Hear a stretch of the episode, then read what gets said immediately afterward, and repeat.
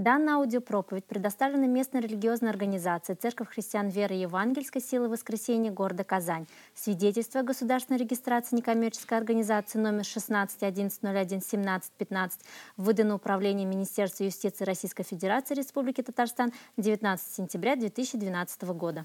Вы готовы к слову? А, Сегодня будет не самое вдохновляющее слово, поэтому мне как-то надо вас подготовить к этому. Прежде всего, я хочу поговорить сегодня на такую тему, и этот месяц мы будем говорить на такую тему. Зачем мне церковь? Зачем мне церковь? Ведь э, сегодня, особенно в 21 веке, у людей вообще, и я сегодня сталкиваюсь со многими такими взглядами, и я даже назвал бы многие взгляды из этих еретичными вообще, э, э, лжеучения целые, на мой взгляд. Правда, я вот прям строго в этом отношении даже готов об этом говорить, что есть некоторые взгляды, которые говорят, церковь не нужна сейчас, можно прожить без церкви. Э, ну, то есть, вплоть до того, что вообще не надо приходить в церковь. А я вам даже покажу, что ходить в церковь еще не значит быть церковью. Но даже вот вплоть до того, что в церковь не надо приходить, можно дома молиться. Кто-нибудь слышал такие взгляды? Я дома молюсь, я верующий в Иисуса Христа, я церковь. Нет, не, ты не церковь еще. Церковь – это не ты один. Это больше. Мы сегодня об этом поговорим. И, например, такого рода взгляды, может быть, тоже вы когда-нибудь слышали. Ну, там, можно одному молиться, можно по интернету вообще слушать проповеди. Всем, кто онлайн, привет. Вот, можно по интернету слушать проповеди, можно, ну, тем более, там можно таких найти проповедников, да, то есть тут местные точно проиграют там, э, каким-то там мировым звездам в этом отношении. Но слушать проповеди это еще не значит быть частью церкви, понимаете? То есть церковь это одно из основополагающих понятий, если хотите, догматов христианства. Точно так же, как вера в Троицу является догматом. И отрицание э, Троицы является, ну, э, ну, говорит о том, что ты не можешь быть верующим, если ты отрицаешь Троицу. Христианином не можешь быть. Точно так же, отрицая церковь, ты не можешь быть христианином. Вот прям так я строго скажу. Э, поэтому много вот этих вещей, которые сегодня есть, они такие новомодные, что церковь не нужна, я могу сам, со своей семьей молюсь, что вы от меня хотите, мы церковь вот собрались и все нормально, мы причастие провели даже. Можно это делать? Да, конечно, можно делать это причастие дома, но вы не, еще не являетесь церковью как таковой. Тем более, если ты по, поодиночке, там один где-то, там по интернету или где-то еще. Церковь является догматом христианства. И э, это очень важно. И я бы хотел начать, и сегодня мы поговорим, а, как один из примеров, я возьму Эфесскую церковь, церковь в городе Эфес. А, немного истории. В Деяниях, в 19 главе вы прочитаете про Ефесскую церковь. Церковь в Ефесе, Ефес был вообще-то таким очень, эм, как сказать, популярным, можно сказать, городом. Городом э, довольно с развитой торговлей, городом культуры, центром религии, э, в основе которой лежало поклонение другим божествам. В частности, они поклонялись Артемиде. Артемида Ефесская. Вы можете загуглить, вы увидите многие разные вот это картины, изображения. Там был храм Артемиды. И, в общем-то, это было такое довольно языческое место. Развитое, люди довольно развитые э, для своего времени. Большой город. Этот город, который оказывал влияние на многие другие города, которые находились в этой местности. Эта местность называлась Асия, то, что называется в Библии, Асия. И город довольно крупный. И туда приходит апостол Павел, и мы читаем об этом в Деяниях в 19 главе. Там работали Прескила, Акила, там был Аполос до этого, другие служители. Но вот приходит апостол Павел, и он находит 12 человек. С чего начинается эта история, вы можете прочитать. Я, мы не будем читать, просто я расскажу. Он приходит туда, находит 12 человек, которые знали учение Иоанна Крестителя, но не знали Христа еще. И он их крестит, в водном крещении, они принимают Иисуса Христа своим Господом. Он возлагает на них руки, они крестятся Духом Святым, начинают молиться на иных языках, э, пророчествовать. И начинается церковь. Вот с этой небольшой группы людей начинается церковь. И за два, э, за два, два с небольшим, там, три года эта церковь настолько сильно вырастает. Это, это, это удивительно то, что там происходит. Мы ни, ни в каком другом городе не читаем о том, что э, происходит именно в Ефесе. Именно в Ефесе Павел проводит самое большое количество времени. Очень часто он приходил, проповедовал и уходил дальше, насаждал новые церкви. Но в Ефесе он задерживается на три года. И работа, которая там делается, она удивительна, можно вообще просто э, шокирующая, умопомрачительная в какой-то степени. Потому что в этом городе происходит полное, вот это то, что мы называем пробуждение, это то, о чем мы мечтаем. Э, что там происходит? Ну там происходит вот что. Э, все те люди, которые поклонялись Артемиде, вдруг перестают ей поклоняться. Поднимается целый мятеж, потому что никто не покупает статуэтки, никто не поклоняется этой Артемиде никто туда не ходит. Ну, понятно, что какая-то часть людей остается. Те, кто э, это все вот делали, эти изображения, и, и, и они жили за счет того, что продавали все это, они поднимают целый мятеж против христиан, потому что они приходят к властям и говорят, эти христиане забрали у нас доход. Никто не хочет поклоняться, никто не покупает. Там целая, э, ну, целый митинг собрался, да, эти там кричат, два часа кричали на пролет велика Артемида Ефеская – вот, а вытащили там христиан, из христиан уже были начальники народа даже, начальники народа уже стали христианами. И то есть это вот целое такое вот, понимаете, столкновение, потому что весь город, э, ну не весь, но большая часть города, они становятся верующими. И за 2-3 года они охватывают не только свой город, но и э, близлежащие города. И это удивительно то, что происходит э, за это время. И это то, какой должна быть церковь. Э, то, что мы должны делать как церковь, спасать, приносить пробуждение, изменять вообще духовную атмосферу в городе. И они это сделали. И можно сказать, да они вообще огромные-огромные молодцы. Но мы еще с вами дойдем до этой церкви и прочитаем, что они сказано в книге Откровений дальше. Так вот, вот это все происходит.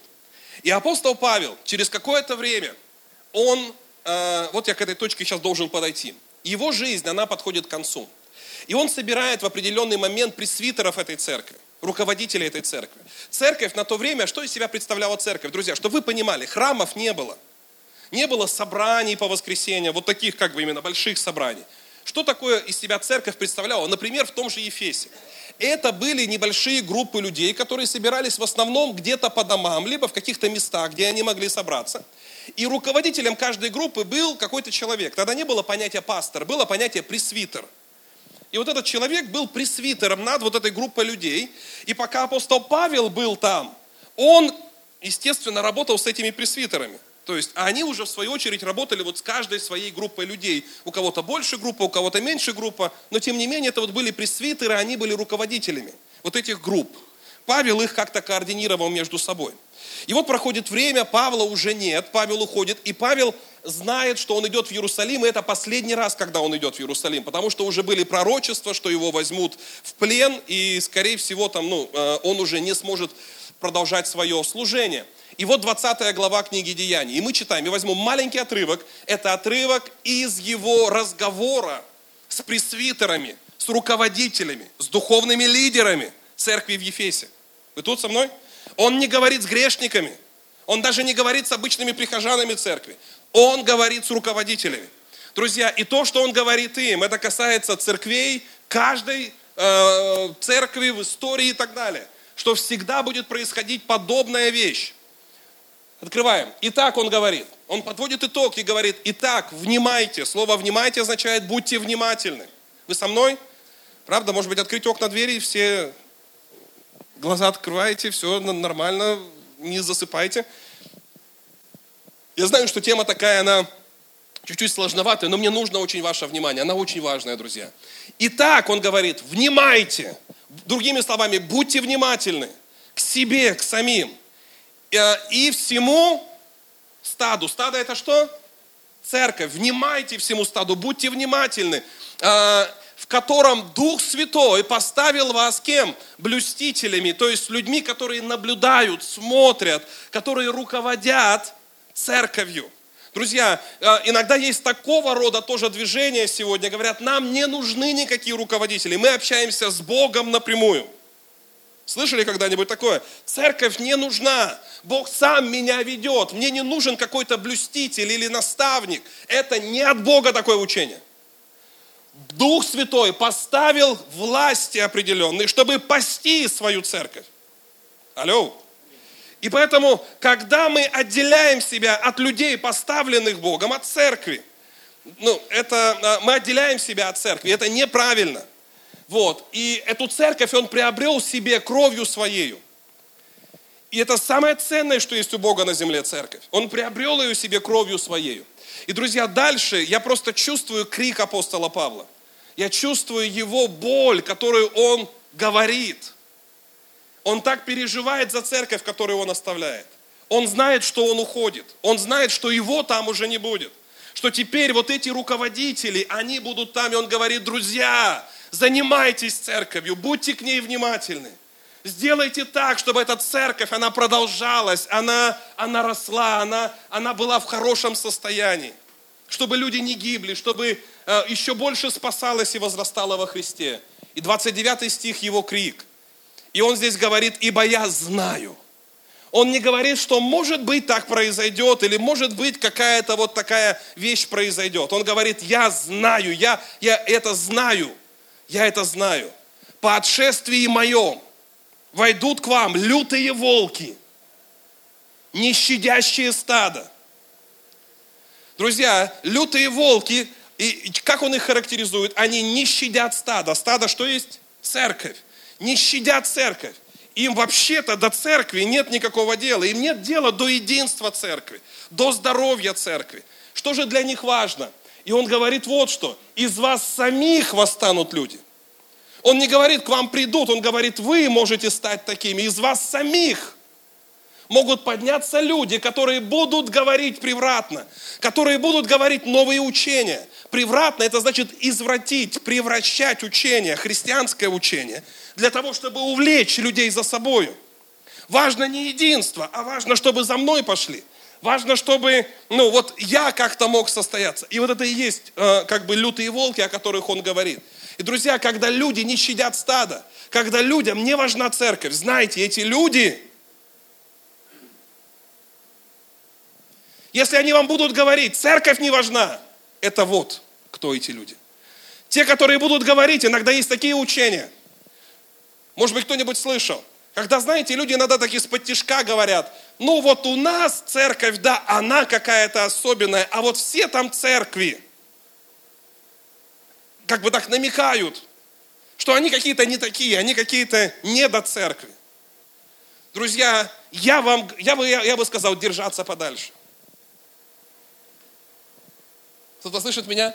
Потому что э, единство это то, о чем Иисус молился. Да будут все едины. Церковь это то, что должно, это то, что важно сегодня для Бога. Если кто-то сегодня рвет церковь, кто-то не щадит стадо, для кого-то это, если не важно – Важно, чтобы за мной пошли. Друзья, это и есть вот то, о чем говорит Павел здесь. Теперь важный момент. Вот эти вот люди, которые говорят превратно, Павел знает, о чем он говорит. Вообще вся история, особенно первой церкви, она показывает, что церковь боролась за свое выживание, в том числе боролась а, а, в плане учения. Первые три века церковь боролась за то, чтобы догмат о триединстве – он был а, как бы утвержден. Потому что было столько учи, людей, чтобы увлечь, увлечь за собой. Они говорили, Христос не Бог. Христос человек, спаситель, но не Бог. Или кто-то говорил, Христос не пришел во плоти. И, э, и, и это то, за что церковь боролась. Христос воплоти. Потому что если он не воплоти, если он не умер как человек, тогда и спасение, оно, оно, оно не, ну, как бы, ну, ну, не является спасением. Или кто-то говорил, что он не воскрес. Это была просто там мистификация. И это то, за что церковь боролась, и она отстаивала. Отец Бог, Сын Бог, Дух Святой Бог. Были те, кто говорили, что Дух Святой не Бог. И они увлекали за собой, увлекали разными учениями. И знаете, сегодня я думаю, что одна из вещей, за, за которые мы должны бороться, это бороться за учение о церкви. Учение о церкви должно быть провозглашено в церкви.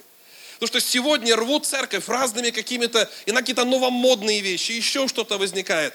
И церковь, она бывает, ну, как бы ее рвут иногда э, на разные части.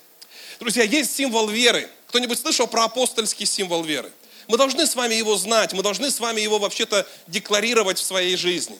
А, например, православные, католики делают это чаще, чем, возможно, мы это делаем. Но я хочу, чтобы сегодня мы с вами а, ну, открыли апостольский символ веры, и мне надо, чтобы а, мы, мы не только посмотрели на те основные христианские догматы, но на один очень важный догмат о церкви. Откройте нам, пожалуйста. Итак, Виталий так на меня посмотрел такими глазами, когда первый раз он это видит. Ну, там есть.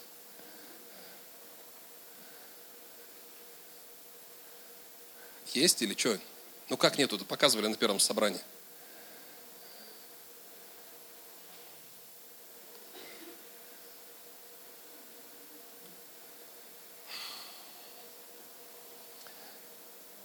Нет, будет или не будет, вы скажите сразу. Виталий, будет или нет? Виталия, посмотри на меня. Будет или не будет? Не будет. Хорошо. Он звучит следующим образом. Верую в Бога Отца, всемогущего Творца неба и земли, который, а, верую в Иисуса Христа, единородного Сына Божьего, Господа нашего, который зачат от Святого Духа, который рожден от Девы Марии, который пострадал при Понтии Пилате, был распят, умер и погребен, сошел в ад, в третий день воскрес из мертвых, вознесся на небеса, где он сидит одесную Бога, своего всемогущего Отца, откуда придет судить живых, живых и мертвых. Верую во Святого Духа. Это вот про Троицу.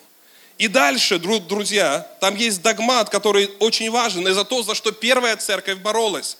Там дальше сказано, верую в единую, святую, христианскую церковь и в общение святых. Если ты не веришь во Святого Духа, ты не можешь считаться христианином. Если ты не веришь в то, что Иисус Христос, вот а, то все, что мы там прочитали, ты не можешь считаться христианином. Если ты не веришь в общение святых, важность общения святых, если ты не веришь в единую церковь, что церковь должна быть в единстве, ты не можешь считаться христианином. Все очень просто. Друзья, это такой же самый догмат, важный догмат. И там дальше сказано еще, чтобы закончить, в прощение грехов верю, в воскресение тела и в жизнь вечную. Аминь. И вот это является апостольским символом веры. Дальше уже в истории церкви были другие символы, которые как бы расширяли это понимание, расширяли, э, опять же, борось, э, э, борясь против разных ересей. Итак, разные ереси, они входили в церковь. И в том числе ереси против того, чтобы ну, как бы сохранять единство церкви. И я верю, что сегодня мы с вами должны говорить о, о единстве церкви, о том, что это важно. Так что же такое церковь? Почему мы верим в единую церковь, в общение святых? Сегодня много, еще раз повторю, учений, которые как раз именно говорят, да не надо никакого общения святых. Да можно просто там у себя дома быть верующим. Или можно просто по интернету смотреть. И, друзья, на мой взгляд, это все противоречит символу веры, и это является для меня лично, и я думаю, что для многих из вас, ересью, лжеучением. И многие увлекают за собой. Иногда люди говорят, да церковь это такая организация просто, самое важное с Богом общаться. Зачем мне какие-то люди, они будут мне еще говорить, что мне делать, вот, и так далее. И, друзья, это все как бы является проявлением вот этого учения неправильного духа. Откройте Римлянам 10.25. Итак, что есть церковь? Один из образов, который дает нам Христос, это, э, вернее, апостол Павел, он называет церковь телом Христа. Ой, прошу прощения, Римлянам 12.5. Римлянам 12.5. Виталий, это должно быть. Есть? Окей. Так мы, Итак, мы тело Христа. Церковь есть тело Христа. Что есть такое тело? У меня тут реквизит есть, сейчас я вам покажу. Итак, так мы, скажите мы, не я. Церковь – это не я. Когда человек говорит, я церковь, нет, не ты церковь, ты не церковь. Церковь – это мы. Церковь – это мы, многие. Скажи, многие. Не два-три мы там собрались. Но церковь – это мы, многие, составляем составляем одно тело, одну церковь. Мы многие. Церковь это когда а, по, вот эти одиночки соединяются и составляют одно тело во Христе, а порознь один для другого члены. Я попросил тут собрать мне кое, кое-что. Ну, пришлось раздеть, простите, я не думаю, что... В общем, вот это не тело еще. Как здорово говорит. Вот, поэтому вот это, ну я как бы отделил специально, вот это члены. Порознь, если мы это отделим, вот это все является порознь чем? Членами. Даже то, что вы приходите на воскресные собрания, еще не делает вас церковью. Вы члены. Один член здесь, другой член здесь, третий член здесь. Вы члены тела, это правда. Но когда тело становится телом? Если эти члены начинают соединяться вместе, Поняли? Да? Если это поставить сюда, а вот тогда и будет тело. Но и, но и, и то, это тело должно еще не просто быть соединенным, но оно должно работать на какую-то общую цель. Так, друзья, что же есть тогда такое церковь? Церковь – это есть единение верующих, сотрудничающих и работающих вместе для Божьей цели. Итак, церковь – это не воскресное собрание. Церковь – это не когда отдельные члены вот пришли и по отдельности находятся вместе. Церковь – это взаимодействие верующих людей между собой. Это соединение верующих между собой ради Божьей работы, чтобы принести плод. Зачем мне церковь? Церковь мне для того, чтобы соединиться с другими верующими, чтобы я принес много плода.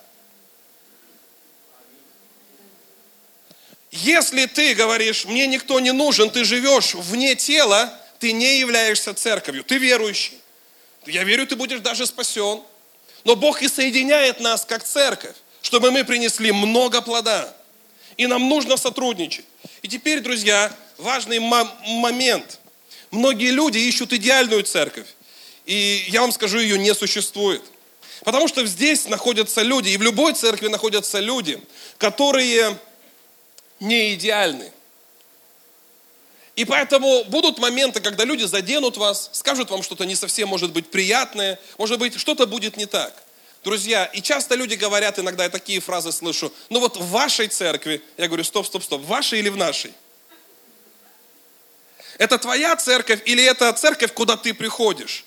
Знаете, когда в моем доме что-то происходит, это мой дом, и я подмету мусор, потому что это мой дом и я, и я наведу порядок, потому что это никуда я просто пришел в гости, это мое. И когда для нас церковь, это не то, куда я прихожу, но частью чего я являюсь. Я соединяюсь с другими людьми, чтобы вместе делать этот дом лучше. Чтобы вместе делать эту церковь эффективно и вместе принести много плода. Кто-то здесь со мной? Поэтому церковь – это единение верующих для совместной работы, чтобы принести плод Богу. Аллилуйя! Поэтому если сегодня, а, ты не взаимодействуешь с другими, считая, они какие-то не такие, мне с этими людьми не очень комфортно, я не хочу с ними взаимодействовать, ты отделяешь себя от церкви, ты отделяешь себя от единства, ты отделяешь себя от общения верующих. Это догмат церкви. Единая церковь в общении верующих. Кто-то здесь со мной? И нам, ну, хочешь, не хочешь, почему мы делаем эти группы, почему мы делаем эти площадки? Друзья, ну для того, чтобы мы начали взаимодействовать. Потому что я как пастор понимаю, от того, что вы приходите сюда, мы церковью с вами не становимся. Мы становимся церковью, начиная взаимодействовать друг с другом. Не всегда нам приятно это делать друг с другом, взаимодействовать. Мы разные, с разными взглядами, с разными какими-то позициями. У нас разные дары, но именно в нашем а, разнообразии и сила единства – именно дополняя друг друга сильными сторонами, мы можем принести больше плода Богу. И мы не просто соединяемся, чтобы просто соединяться. Есть и такие церкви, которые говорят, нам хорошо вот вместе, мы вот такая семья и так далее. Мы не просто семья. Тело, оно имеет определенную цель, и мы работаем вместе, чтобы принести много плода Богу. И как бы мы ни хотели, что бы мы ни говорили, Бог ждет плода от нас. Я сегодня это тоже покажу. Итак, церковь – это не просто собрание отдельных верующих. Церковь, чтобы стать церковью, мы должны начать взаимодействовать в единении, сотрудничать друг с другом, чтобы приносить плод Богу. Вы тут со мной? Вот что есть церковь. Поэтому, друзья, мой призыв, не, не приходите в церковь, станьте церковью. Станьте частью церкви. Поэтому добро пожаловать на площадки, на группы – Давайте взаимодействовать, потому что взаимодействуя и работая вместе, мы становимся церковью. 1 Коринфянам 12 глава, давайте посмотрим там. Там также апостол Павел говорит о церкви и говорит о единении верующих. И вот что он говорит. 12 глава, 18 стих. Но Бог расположил члены, каждый в составе тела, как ему было угодно. Бог это сделал. Бог сделал нас разными – и теперь Он хочет, чтобы мы соединились и стали одним телом. И если бы все были один член, то где было бы тело?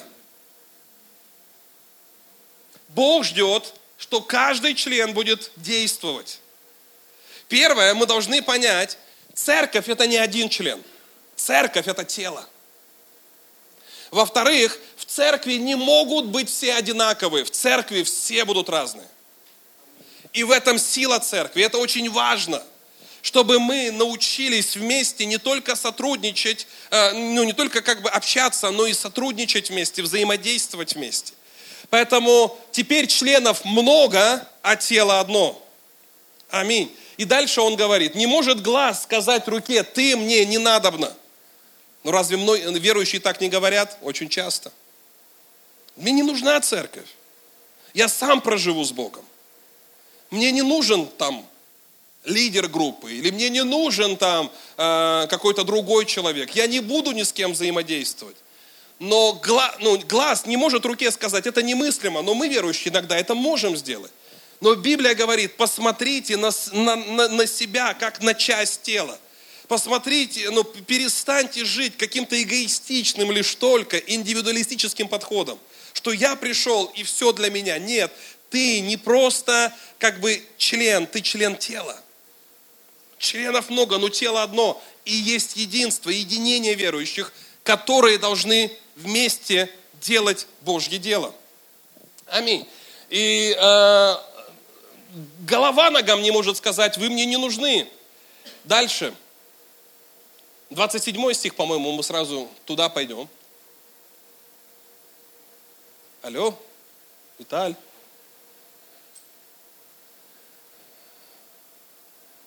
Алло, 27 стих. И вы тело Христова, видите, вы, когда вы вместе, порознь, вы члены, но вместе вы тело Христова. 28 стих, там сказано, что, и он говорит опять же о власти здесь. И я хочу еще раз это подчеркнуть, может быть, отдельно я сделаю тему об этом, но власть есть в церкви, мы ничего не можем с этим поделать. Вот, это, вот эти слова, которые здесь использует Павел, например, он говорит, и иных Бог поставил в церкви, во-первых, апостолами, во-вторых, пророками, и так далее, в-третьих, учителями, и так далее, и так далее. Это, слово, это слова, взятые из армейской терминологии, где сказано, во-первых, например, генералы, во-вторых, там, ну и вот эта вот иерархия, она существует в церкви. И отвергая власти, мы, мы отвергаем Божье установление. Я все, что пока скажу, и мы идем дальше с вами. Хорошо? Поэтому, друзья, тело, взаимодействие, это делает нас церковью. Когда мы взаимодействуем ради принесения плода. А теперь давайте поговорим, а почему люди не хотят взаимодействовать все-таки? Почему людям вот удобнее, вот вот так вот жить. Я один, я сам по себе, и другой сам по себе. Часто это непонимание вообще о важности этого. Часто это эгоистичность. Я пришел, мне здесь хорошо, не требуйте от меня больше ничего. Правда? И поэтому, да, я понимаю, что эта тема бросает вызов, но это важная тема. Иногда мы не хотим брать ответственность друг за друга. Нам удобно, вот как бы только я здесь, вот мне служат, но э, Бог ждет участия каждого из нас. Что еще? Ну, как бы да, тоже эгоизм такой своего рода, комфорт, вот, желание комфорта, а? Притирка, обиды иногда возникают, потому что когда ты взаимодействуешь с кем-то из людей, ну невозможно, чтобы люди тебя не обидели, невозможно. Невозможно, если два-три человека начинают что-то вместе делать, чтобы не возникли какие-то разногласия. Не, так не бывает. Но умение приходить, вот решать эти конфликты, друзья, и делает нас церковью. Одна из заповедей говорит, любите друг друга. Именно говорится о внутри церкви. А как мы можем научиться любить друг друга, если мы даже не общаемся друг с другом? Вот когда вы начнете делать что-то вместе, вы поймете, любите вы или не любите. Вот именно тут вы научитесь побеждать гордость свою, эгоизм свой, прощать, преодолевать обиды. Именно тогда, когда мы вместе, мы становимся церковью, друзья. Вы тут со мной?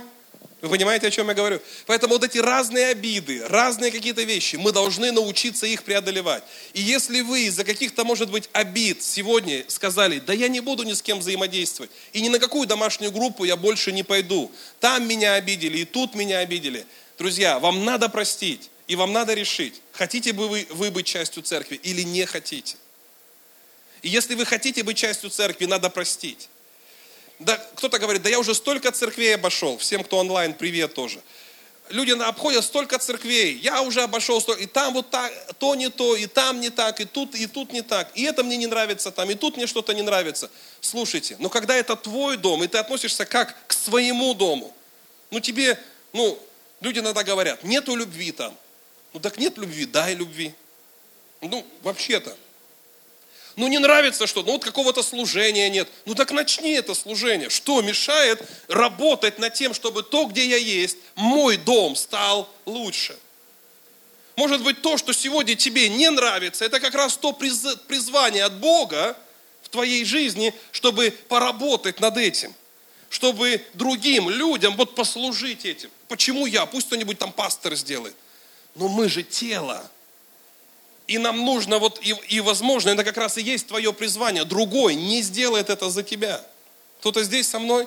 Знаете, одну фразу прочитал интересную в интернете на этой неделе, что, а, ну, примерно так она звучит. Что если у тебя одна и та же проблема с разными людьми, то, скорее всего, проблема не с людьми. Правда? Если у тебя одна и та же проблема, вот все вокруг всегда виноваты. Бывает такое вот у людей. Вот ты разговариваешь с человеком, ты что с той работы ушел? Вот все виноваты. А там что? И там все виноваты. И тут, и там все виноваты. Ну, наверное, уже проблема не... Ну, что ты с этой домашней группы ушел? Ну, вот там не любят меня никто. А в той группе что было? Ну, можно допустить еще, что в одной группе что-то было такое, что атмосфера не та. Но когда и вторая группа не любит, и третья группа не любит, ну слушай, ну, наверное, уже проблема не просто в группах. Правда? И вот в это служение я ходил, попробовал там себя, и там все какие-то вот такие. И в этом служении себя попробовал, и там вот все вот такие. Послушай, ну, наверное, когда уже пятое служение поменял и решил, никуда больше не пойду, проблема, скорее всего, не в служении. Понимаете, да? Поэтому, друзья, давайте работать над тем, чтобы делать то, что мы делаем, ну, как бы вот это лучшим местом не думая, что вот э, куда-то вот э, кто-то что-то мне должен. Я здесь часть тела, это моя церковь. Не хватает любви, я буду давать любовь. Э, если эта группа неэффективна, давай я буду работать, чтобы эта группа стала эффективней. Не хватает какого-то огня, давай я буду молиться, чтобы был огонь на этой группе. Не хватает, может быть, там, я не знаю, какой-то работы, давай я предложу, чтобы были какие-то новые программы, новые проекты. Кто-то здесь со мной? А, что еще иногда, почему люди не взаимодействуют? Часто это гордость. Элементарно гордость, нежелание смиряться. Я не хочу ни перед кем смиряться. Я вот приду на какую-то домашнюю группу, мне скажут, вот делай это. Что это я буду делать? Ну правда же, ну, это элементарные вещи. Там, или в каком-то служении. А, слушайте, вот, вот даже сегодня мы пришли, кто-то эти стулья ставил, кто-то этот цвет вешал даже, да, вот все ну красиво, вот это все здорово. Спасибо Денису для молодежи подготовил и нам на воскресенье оставил. Вот, но кто-то это делал, и мы как бы благодарны, друзья. И э, иногда мы приходим в какое-то служение, и кто-то нам скажет, слушай, а поставь стул, кому-то будет приятно. А налей чаю там на домашней группе, послужи другим людям. И очень часто мы не способны просто себя поставить в позицию служителя, служи, слуги. И часто нам как раз и в служении надо ломать свою гордость. Вы тут со мной понимаете, о чем я? Я понимаю, что это не очень популярная вещь, про которую я говорю.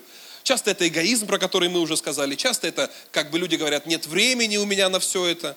На самом деле все, что важно, для этого всегда мы найдем время. И почему же плод так важен? Почему Бог соединяет нас ради принесения плода? Для Бога очень важен плод, друзья. Вера не имеет Вера, не выраженная в делах, вера, не выраженная в плоде, не есть вера. Я хочу, чтобы мы с вами поняли, что самое важное, о чем Бог будет говорить с нами на небесах, Он будет говорить с нами про то, какой плод мы принесли.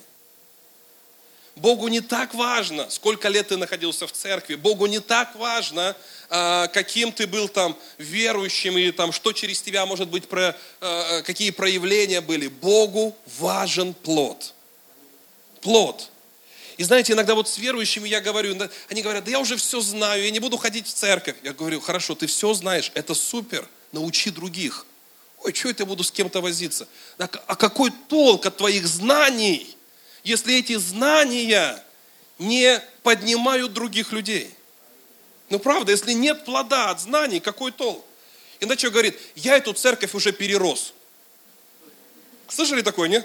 Я думаю, что значит перерос? Как бы, ну куда ты перерос? Я вот хочу вот там что-то дальше. Ну так давай возьмем и сделаем это здесь, с одной, с одной стороны. А с другой стороны, если ты уже перерос, так помоги тем, кто сегодня еще не дорос. Друзья, плод нашей жизни – это ученики Христа, которых мы поднимаем. Ученики Христа. И мой вопрос это зрелым, как бы, зрелым верующим.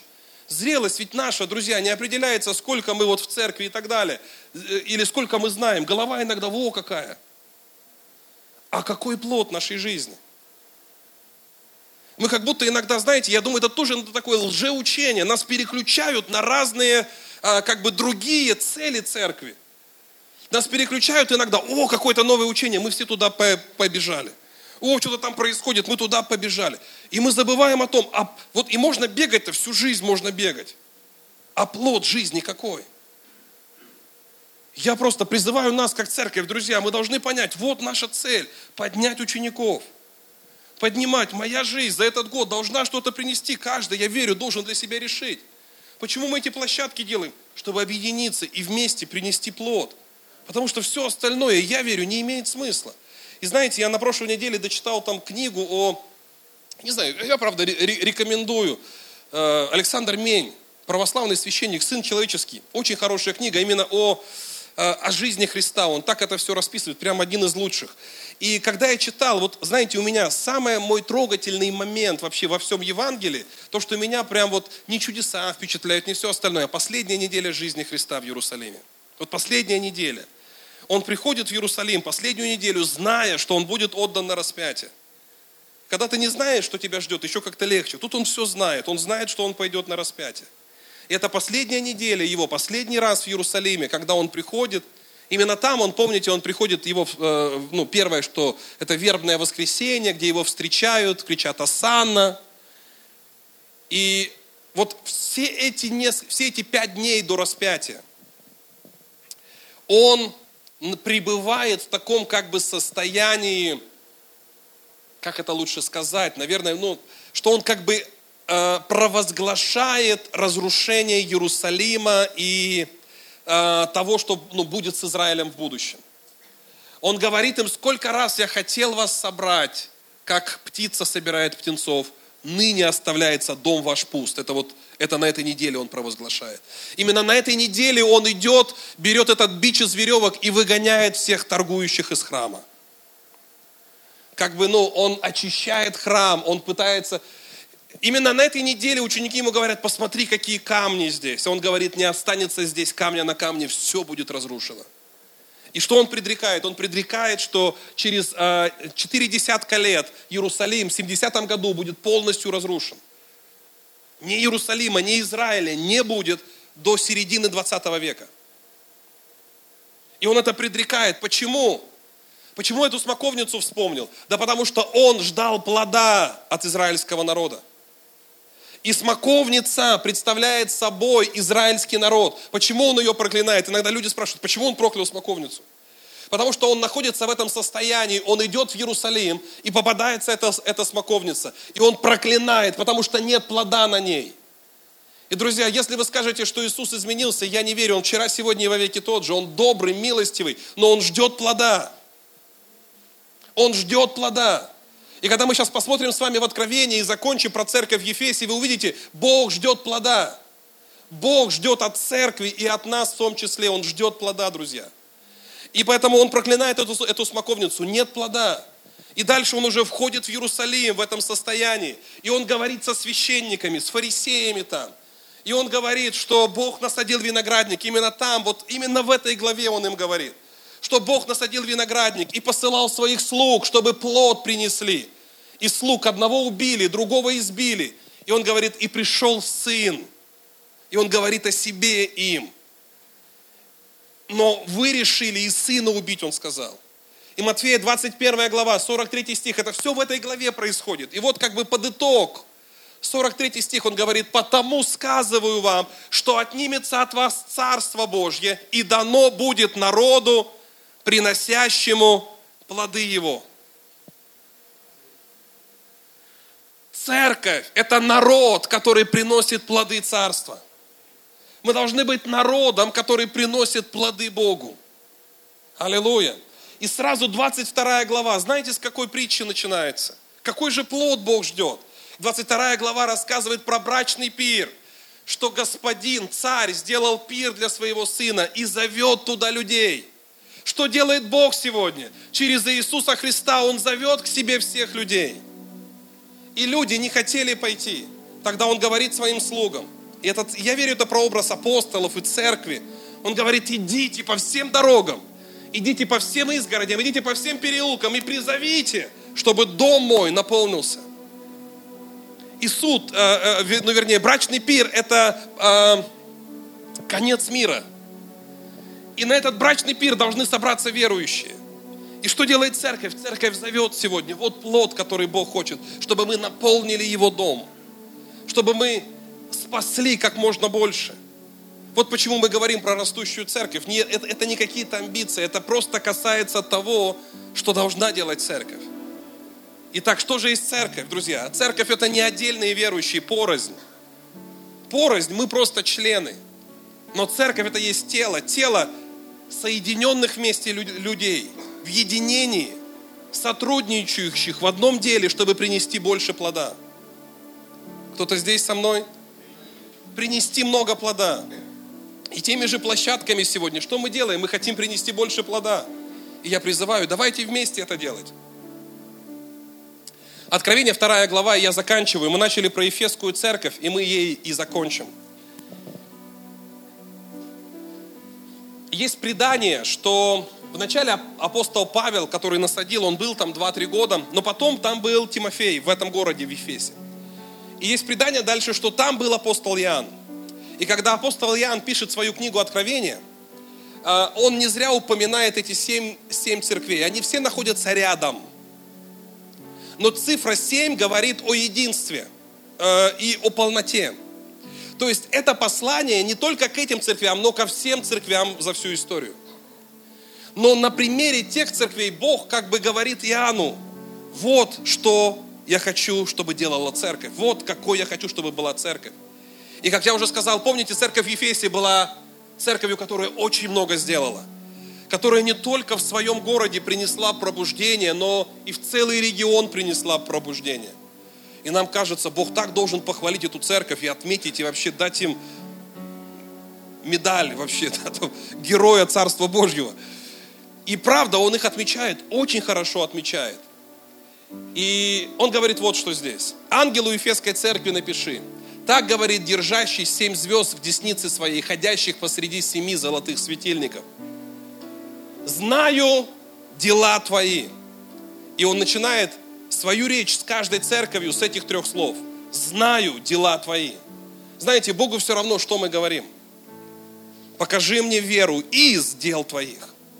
Покажи мне твои дела. Что вы сегодня делаете, как церковь?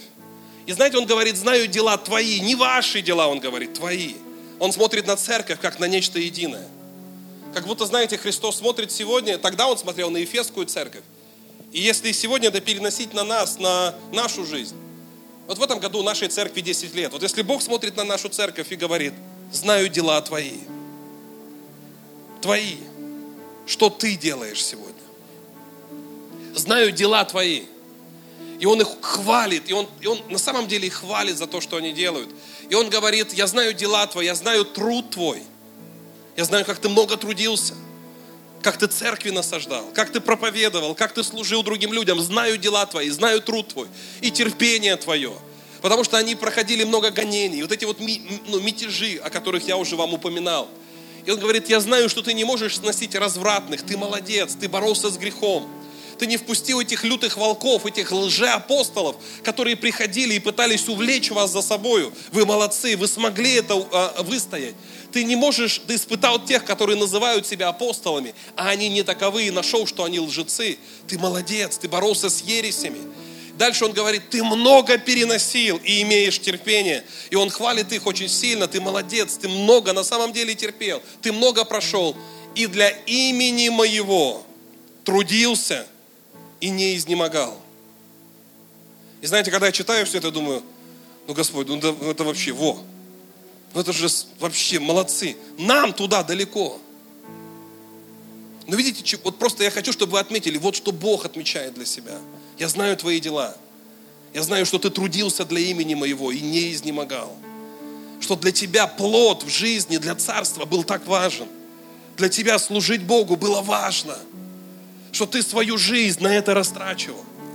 Но вместе с тем, я думаю, Господь, ну тут нельзя их ругать. Но Бог говорит, тем не менее, четвертый стих, но имею против тебя. Разве Бог может иметь что-то против нас? Видимо, может.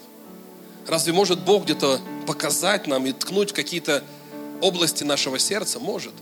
Имею против тебя. Это Иисус говорит. Это Иисус говорит. Имею против тебя, что ты оставил первую любовь твою. Я заканчиваю. Я вот я не знаю, когда я вчера молился и брал это место, я думаю, что у меня есть слово для некоторых людей, может быть, пророческим. Я, я вижу эту церковь в Ефесе как церковь, которая так здорово начала. Церковь, которая трудилась вообще, не, ну правда, трудилась и не изнемогала, делала так много. Но в какой-то момент, знаете, этот огонь потух. В какой-то момент первая любовь, она куда-то ушла, она улетучилась. Это вот как в семейной жизни, когда семейная жизнь начинается, вот все горит внутри, эмоции горят, первая любовь. И ты так много трудишься, ты так много делаешь.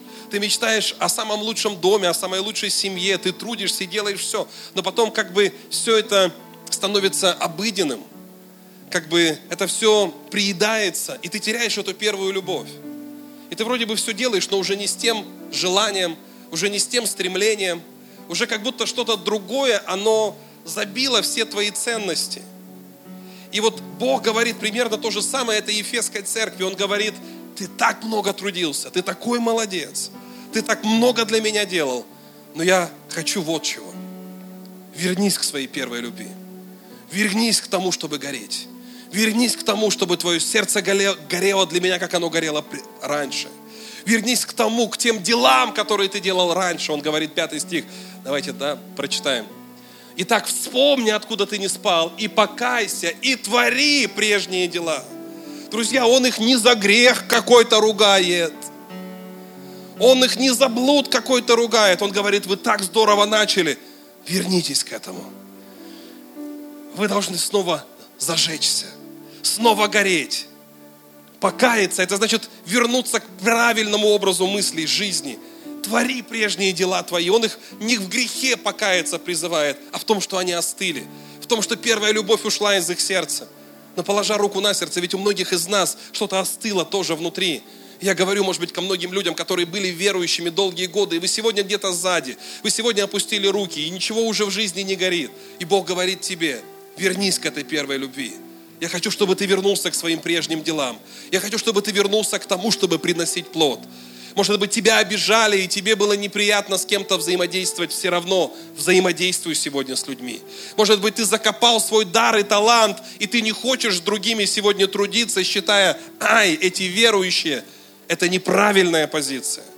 Церковь – это то, с чем ты должен быть вместе, трудиться для того, чтобы поднимать других, чтобы мы вместе принесли много плода.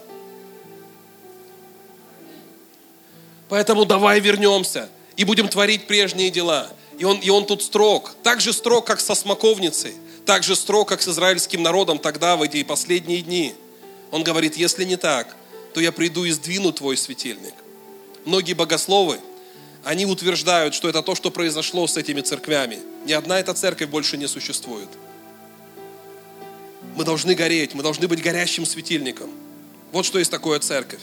Церковь это, это, это люди, объединенные ну, соединенные ради Божьей цели, которые горят сегодня, как светильник в этом мире. И знаете, это очень похоже также то, что он говорит в самой последней, седьмой церкви, церкви в.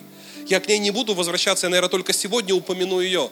Он говорит, что я тебя извергну из своих уст, если ты не покаешься за то, что ты не холоден, не горяч. Ты тепл. Вот это вот состояние иногда теплости, когда мы уже и не горим, а мы и и мы вроде бы и не в миру, мы и не грешники.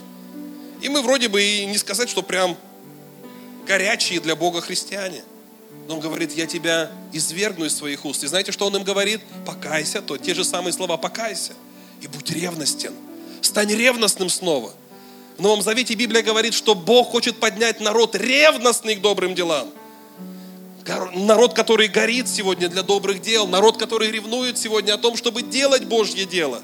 И церковь, я сегодня призываю вас, если вы потухли, вернуться к первой любви и гореть для Божьих дел снова. И для этого нам нужно покаяться и решить, я буду частью церкви, какие бы ни были обиды, какие бы ни были иногда раны, я хочу быть частью церкви, чтобы вместе, в единении принести плод Богу. Аминь.